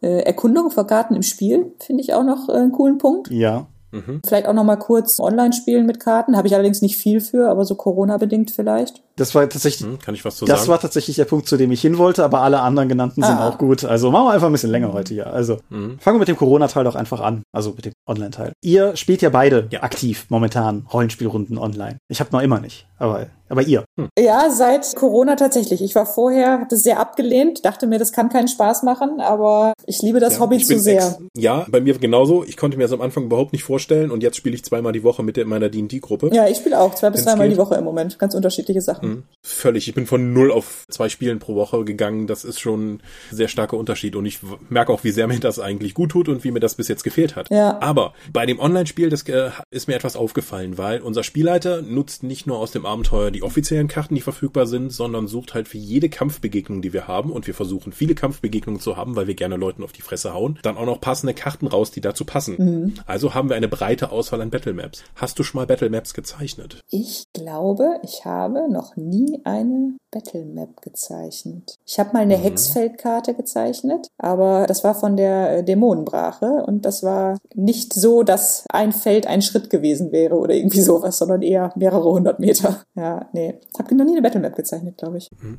Ich habe ja immer gesagt, so, eine Battle Map ist eine total tolle Sache, weil dann kann ich Sachen drauf sehen, wie hier ist ein Kronleuchter, an dem ich mich entlang schwingen kann. Mhm. Vielleicht wäre der Vorhab nie genutzt worden, weil es einfach diese visuellen Anreize nicht gab, diesen Gegenstand einzusetzen und den ins Abenteuer und in den Kampf zu integrieren. Deswegen habe ich gute Erfahrungen mit Battle Maps gemacht, auch was die so angeht. Ich habe jetzt aber auch die anderen Erfahrungen gemacht, dass das den Kampf sehr einschränkt, weil plötzlich Sachen nicht gemacht werden, weil es ist ja auf der Karte so zu sehen, da ist ein Tisch und Stühle drauf. Diesen Stuhl bekomme ich da nicht weg. Wenn ich den, den kann ich ja effektiv nicht werfen, weil das, die, sonst stimmt die Karte nicht mehr. Ähm, Was? Das auch durch, ja, dass es durchaus auch ein Hindernisgrund sein kann, weil du kannst, du kannst ja nicht so wie im narrativen Raum in diese Umgebung eingreifen, weil diese Karte ist ja nun mal zu sehen. Ja, aber äh, womit spielt ihr? Roll20? Wir nutzen momentan Fantasy Grounds. Ja, gut, damit kenne ich mich nicht aus, aber kannst du nicht einfach den Stuhl durchstreichen und dann weiß jeder, ach ja, der wird geworfen? Vermutlich würde das auch ja. so gehen, ja, aber ich habe es tatsächlich bis jetzt auch als Hindernis empfunden und dann auch zu sagen, ja, dieser Tisch in der Mitte, der ist jetzt tatsächlich ein Hindernis, da müsste ich nur draufspringen. Mhm. Ja, aber ich gehe mal hier rum. Das hatte ich so vorher noch gar nicht erlebt. Das hängt wahrscheinlich auch noch von der Runde ab und wie sie diese Kampfkarten dann eben einsetzt. Ja, ja. Also ich will das jetzt nicht, ich finde das gerade ein bisschen absurd. Also so, ja. sich so, ja, ich hoffe, also ich hoffe halt nicht, dass Karten dann irgendwie so, so fesselnd sind, weil sie sollen ja eigentlich eher anregen und unterstützen und nicht einschränken. Aber ja. Aber es hilft natürlich bei diesen Sachen, wie du eben auch mit der, da läuft eine große Narbe durch die Stadt, dann einfach zu sagen, ja, aber hier ist eine Mauer, da kriege ich Deckung. Dann wird der gemeinsame Vorstellungsraum eben für den Kampf, der ja meistens in den Rollenspielen sehr verregelt ist, dann auch nochmal dann aufs Wesentliche reduziert und du musst halt nicht so viel beschreiben, sondern alle sehen, dass da eine Mauer ist. Ja. Ich, wobei ich es interessant finde, dass du das Beschreiben als, als Last charakterisierst. Das kostet halt Zeit und Kommunikation führt halt immer zu Missverständnissen. It shows, Mr. Crunch.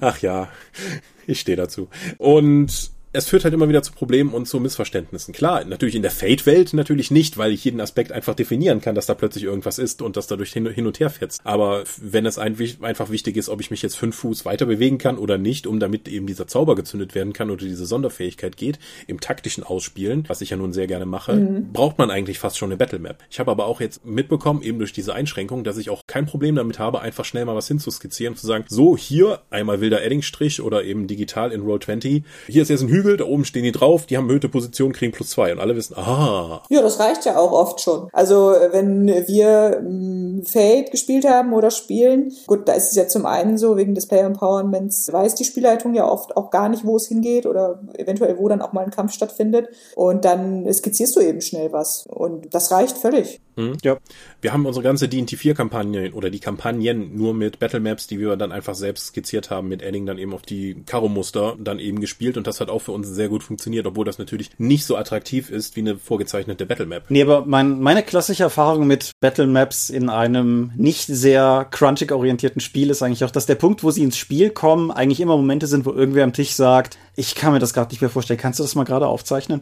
Mhm. mhm. Und dann zeichnest du halt irgendwie den Stift mit den Fingerspitzen haltend über den Spielleiter schon gebeugt, irgendwie so ein Stück abstrakte Kunst dahin und dann hat halt jeder eine grobe Idee, wie das aussieht und dann reicht das in der Regel auch. Und gerade halt auch bei sowas wie, wie bei Fate finde ich es insofern nochmal doppelt spannend, weil du ja als Spielleitung nicht nur möglicherweise nicht weißt, wo dich der Kampf hinführt, sondern die Spieler ja durchaus auch die Möglichkeit haben, dich im Kampf noch damit zu überraschen, wie es da aussieht. Also je nachdem, wie, wie stark das Player Empowerment in der, in der Runde ist. Ich meine, brauchst du auch kein Fade für, für alle Varianten von, sag mal, Spielleiter, gibt's da Feuerlöcher? So, das, ja. das ist ja so ein Maß von Überraschung, das immer irgendwie da sein kann. Aber was du gerade gesagt hast, mit es malt mal einer oder die Spielleitung malt mal oder ja, wenn es dann eben Player Empowerment gibt, dann können ja auch die Spieler malen, mhm. SpielerInnen malen. Das ist auch ein ganz spannender Punkt. Es gibt ja auch so verschiedene Möglichkeiten, wie man Karten im Spiel erkunden kann. Ne? Also, wenn ich mir jetzt Roll20 angucke, die haben ja zum Beispiel auch den sogenannten Fog of War, mhm. der mhm. große Teile der Karte eben verschleiert, was dann nach und nach aufgedeckt wird. Und im, im Spiel kannst du ja auch zum Beispiel eine Karte auslegen, von der dann große Teile aber verdeckt sind. Ob das nun mit Sand ist oder, oder Deko-Keys hatten wir auch schon mal in der Runde. Mhm. Oder einfach Papierschnipsel oder so. Eins der ersten Abenteuer, was ich mal ähm, geleitet habe, das war ein DSA-Abenteuer. Ich weiß gar nicht, wie alt ich war, 18 oder so. Das hieß das Erbe der Mercatis von, Achtung, Name-Dropping. Ich kenne ihn nicht, aber vielen Dank für diese Erfahrung. Alexander Wojciechowski. Keine Ahnung.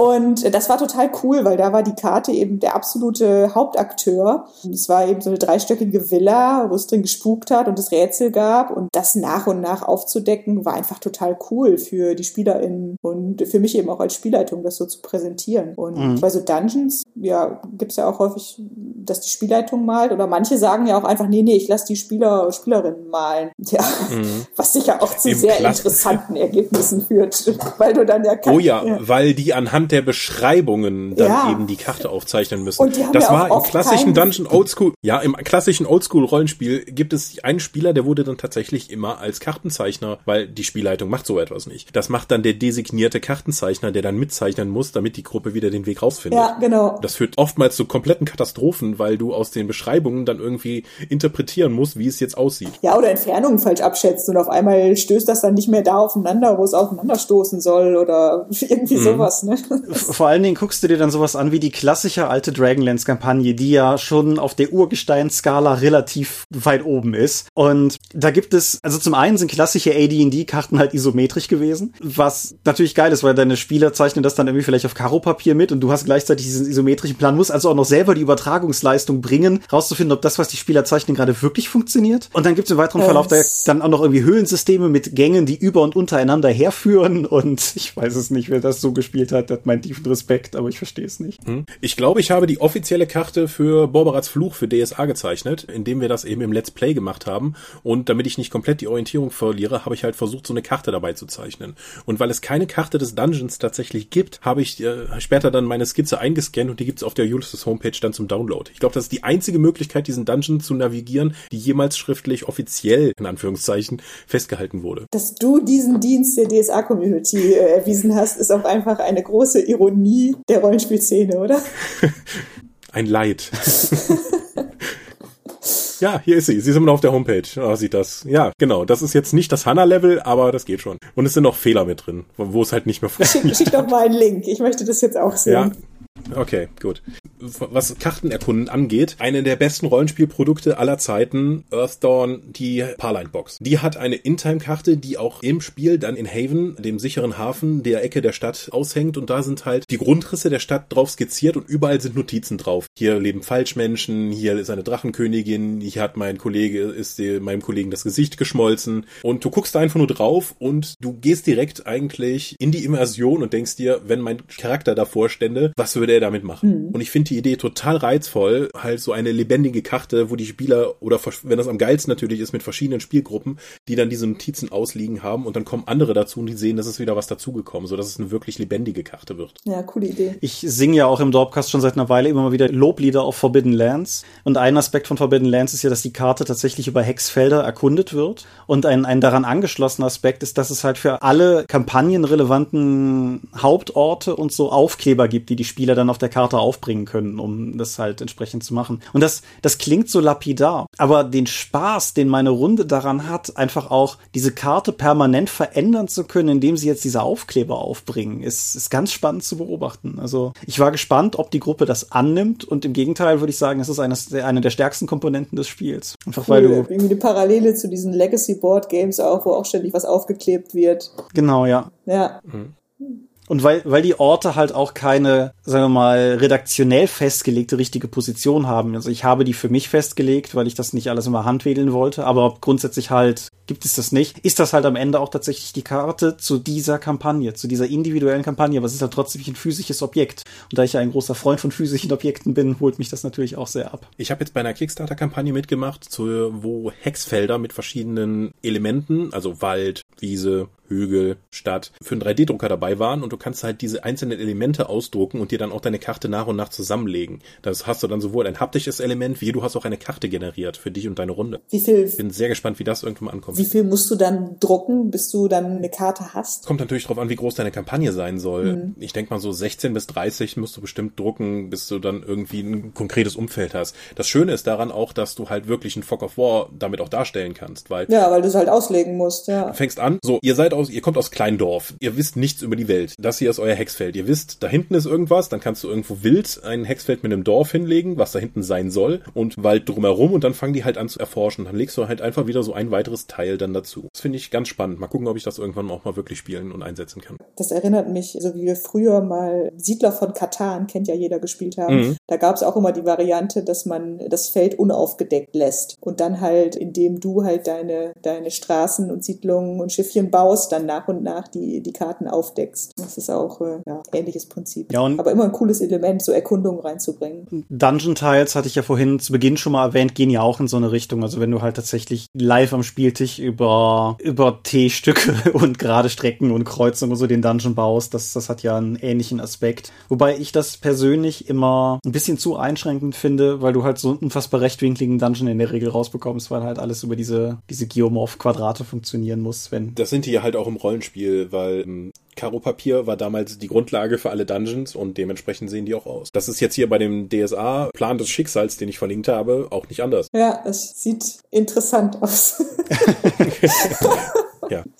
Liebe Hörer, die Während ihr uns also zuhört, wie zwei Leute über ein visuelles Element reden, Link dazu findet ihr natürlich unter der Episode. Genau. Ja, Karten. Ja, wenn ich das hier so anschaue, wie kann man den Dungeons optisch interessant gestalten? ich habe ja da offensichtlich noch Nachholbedarf. Also, keine Ahnung, ich weiß nicht, ob du gezwungen bist, einen Dungeon interessant zu gestalten mit, mit der Prämisse, die du da hattest. Ja, also es, es ging ja darum. Mit der Prämisse vielleicht nicht, aber ja. viele unserer Zuhörer haben nun eigentlich auch das brennt in ihnen, irgendwann mal was zu veröffentlichen. Ja. Und dann, wenn die dann einen gewissen Anspruch haben, dass es auch vernünftig aussehen soll. Wie kann man das optisch interessant gestalten, damit es eben nicht so Karo-Papier mit Kuli ist? Ja, erstmal das Karo-Papier weglassen unten drunter, ne?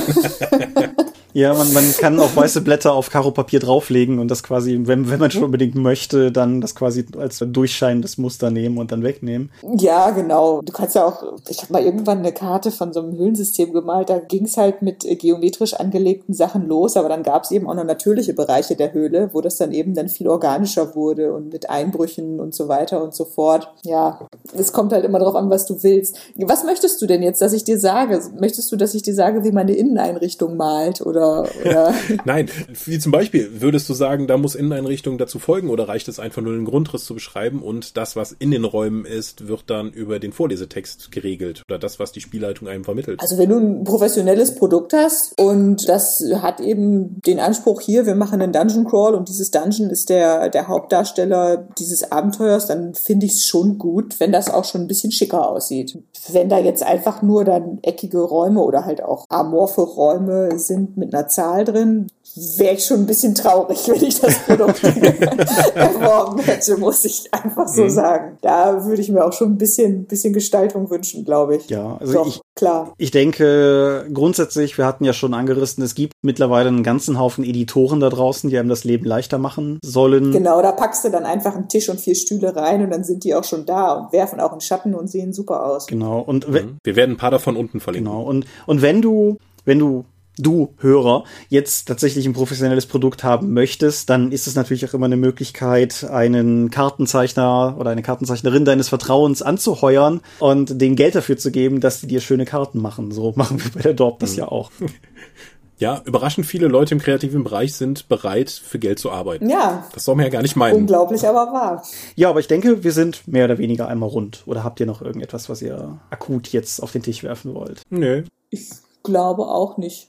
Ich hatte jetzt hier noch so, so Dinge wie so dieses Dero Globus oder den Splitter Globus Projekt angemerkt, um nochmal so zu zeigen, wie viel Engagement auch einfach Karten in Leuten weckt. Ja? Also diese Projekte, die da entstehen, sind, sind auch einfach super krass. Alle, alle DSA-Karten vereint in so einem Globus-Ding. Crazy. Ja, und ich kann auch ganz ehrlich zugeben, dass ich all diese diese Dinger manchmal sogar auf der Arbeit ganz gerne nutze, weil beispielsweise auf dem Backcover von DS-Abenteuern ist halt immer der Ort der Handlung eingezeichnet und ich weiß, wo Garrett liegt und ich weiß, wo Al-Anfa liegt. Ich weiß nicht, wo Wulzen liegt. ja, es gibt zum Beispiel auch, das könnte ich gerade auch noch einwerfen, es gibt, wie heißt die Seite? Ich glaube, avespfade.de. Ja. Das ist ein aventurischer Routenplaner. Ja, also du gibst Start, ja. Zwischen, Endpunkt an, wählst dein Verkehrsmittel ja, und es spuckt dir dann eben aus, wie lang der Weg ist und wie lang die Reise dauert. Also Verrückt. Ja, also gerade für das simulationistische Spiel, was bei DSA ja sehr verbreitet ist, ist das echt Gold wert. Ja, und auch einfach so bewundernswert zum Staunen, finde ich. ich mhm. Ja gut, aber ich bin auch kartenverrückt, also vielleicht bin ich nicht die beste Referenz. Es gibt rund ums, ums Thema Karten halt tausend andere Dinge, die man auf, noch irgendwie auf die man kommen könnte. Was, was ich persönlich, was für mich so ein Wow-Moment, was reale Karten betrifft, ist, wisst ihr, was Paper Towns sind? Nein. Das ist ein Ding, das ist in den, im 20. Jahrhundert ist das, glaube ich, zum ersten Mal aufgekommen. Das sind faktisch Orte, die auf Karten verzeichnet werden, die es nicht gibt, die ein verstecktes Copyright-Wasserzeichen sind.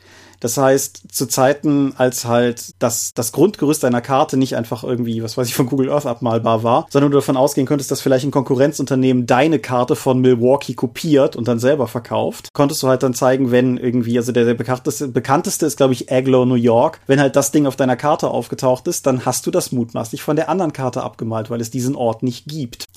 Und mhm. das ist. Das ist aber pures Plot-Generationsmittel für Rollenspiele. Oder? Ich, ich finde da.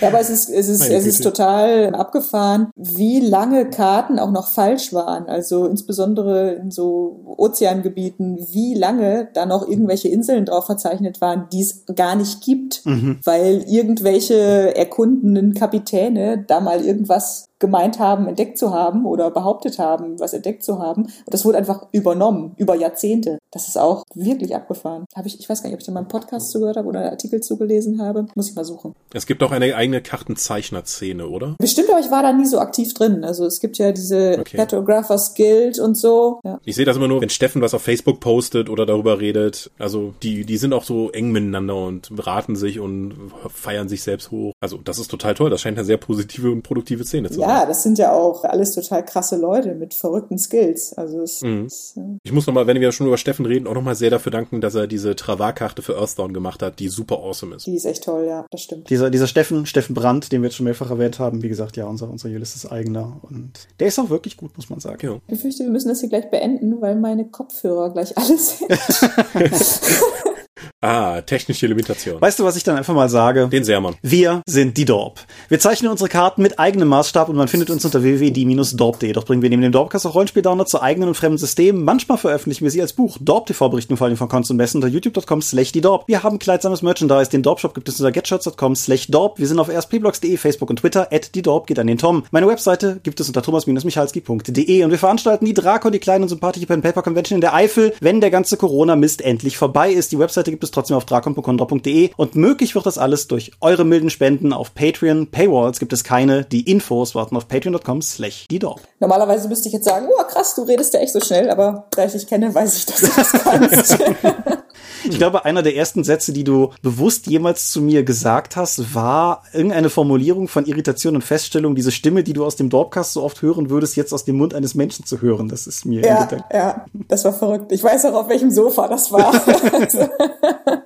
Eine der letzten Sachen, die du mir geschrieben hast, war, ob, meine, ob mein Greif wirklich modellierte Klöten hätte.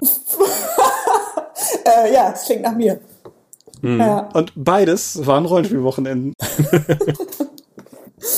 Schön. Gut, gut. Ich danke dir, Hanna, dass du dir die Zeit genommen hast, sich hier mit uns mal hinzusetzen. Ja, sehr gerne. War doch sehr lustig. Ich hoffe, euch Hörer hat es, ihr habt was gefunden, was ihr mitnehmen konntet. Ich, ich wollte diese Folge schon eine ganze Weile machen und bin deshalb auf jeden Fall happy, dass das geklappt hat und würde sagen, wenn ihr nichts mehr habt, dann hören wir uns in 14 Tagen wieder. Also ihr uns zumindestens. Und bis dahin sage ich Adieu und ciao, ciao. Tschüss. Tschüss.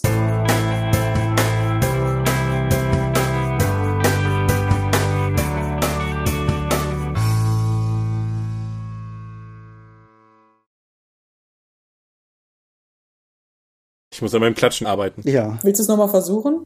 Es ist eigentlich, also, ja, Egal. ja. Thomas macht das. Wie sagen wir beim Film doch immer wieder so gerne? Ach, das machen wir in der Postproduktion. Das macht Thomas in der Postproduktion. Um Nein, genau der, der zu sein. Xoro-Satz war, das machen wir digital. Das ist, Ja. ja. Das war damals gar nicht so banal, ne? Ist es heute auch nicht. Niemand, niemand wird jemals nachvollziehen können, wie viele Windräder und Strommasten ich aus Xoro rausgemalt habe. niemand wird das jemals wissen. Ja, sie sind halt nicht da, ne? Ja. Gut, ich würde sagen, wir stoppen einfach mal alle, oder? Mhm. Wie immer möchten wir euch an dieser Stelle für eure großzügigen Spenden auf Patreon danken, denn nur durch eure Unterstützung ist dieses Projekt in der heutigen Form möglich. Und unser besonderer Dank gebührt dabei wie stets den Dob Ones, also jenen, die uns pro Monat 5 Euro oder mehr geben. Und im Mai 2020 sind das 8088, Ali Shara, Lambert Behnke, Big Bear, Andreas Korsten, Daniela, Daniel Doppelstein, Dorifer, Thorsten Enderling, Exeter, Michaela Fege, Björn Finke, Gensdreckleser, Marcel Gehlen, Stefan Glück, Granus, Markus Greve, Alexander Hartung, Jörn Heimeshoff, Heinrich, Hungerhummel, die 100 Questengesellschaft, Dominik Koch, Lightweaver, Christoph Lühr, Angus MacLeod, Volker Mantel, Moritz Melem, Ralf Merck, Optus, Dennis Oswald, Philipp Picker, Arzach Rumpelgnorg, Ralf Sandfuchs, Oliver Schönen, Ulrich A. Schmidt, Jens Schönheim, Christian Schrader, Rupert Sedelmeier, Alexander Schendi, Bentley Silberschatten, Lilith Snow White Pink, Sphärenmeisterspiele, Stefan T., Florian Steury, Sven, Technosmurf, Teichdragon, Tellurian Dirk, THD, Tobias Tyson, Stefan Urabel, Marius Vogel, Katharina Wagner, Talian Vertimol, Daniel Vloch, Xeledon und Marco Zimmermann. Danke, dass ihr uns freiwillig, ohne Paywall und Auflagen so tatkräftig unterstützt, einfach weil ihr es könnt. Danke.